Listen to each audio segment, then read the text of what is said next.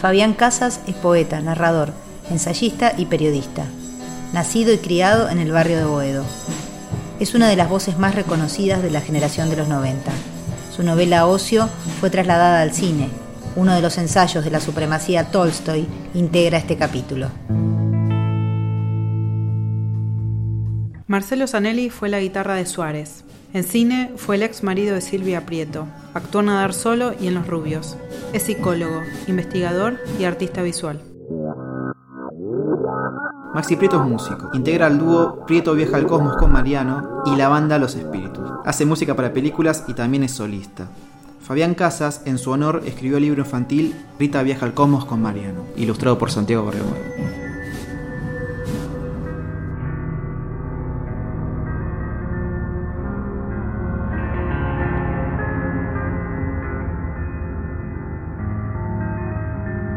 Hago una traducción rápida de estos versos de T.S. Eliot. Yo debería haber sido un par de garras afiladas corriendo por los fondos de mares silenciosos.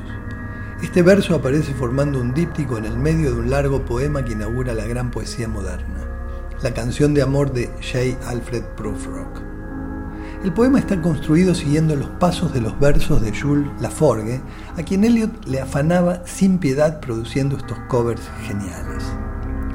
Siempre me gustaron estos versos, mucho, porque la imagen que transmiten es una especie de cámara subjetiva donde uno ve las garras de uno, del poeta, del insecto, de lo que sea, y ve también el fondo del mar y el correlato objetivo de una emoción particular para el que escribe el poema, pero universal para los miles de lectores que se toparon con él. Es algo muy difícil, transmitir una sensación imprecisa aún para el poeta y que ésta, por el contrario, no se pierda, sino que se agudice en los lectores, cada uno a su manera, siguiendo su experiencia personal. Lo mismo me pasó muchas veces con los versos de las canciones de Spinetta. ¿Qué calor hará sin voz en verano, de Cementerio Club, o platos de café, platos de café, que se repite en la cantata de Puentes Amarillos?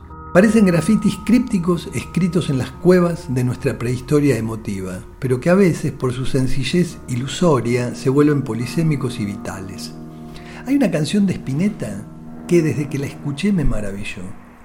Se llama La montaña. Hablaré con el jardín, hablaré con el que se fue, todos quieren mi montaña, todos quieren mi montaña.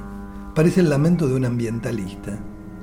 Pero de golpe dice, Andaré por el corral donde no hay cautivo ya. Pagarán por mi montaña, pagarán por mi montaña. La lírica y la música están sostenidas por un pentagrama electrónico que le da a la canción cierto aire de fin del mundo. Spinetta compone con máquinas, pero las humaniza, las derrota. Los cautivos que se van del corral es una imagen intensa. ¿De qué estar hablando? ¿Por qué van a pagar por su montaña? Pensaba todas estas cosas hasta que me junté a cenar con Dylan Martí, un íntimo amigo de Spinetta.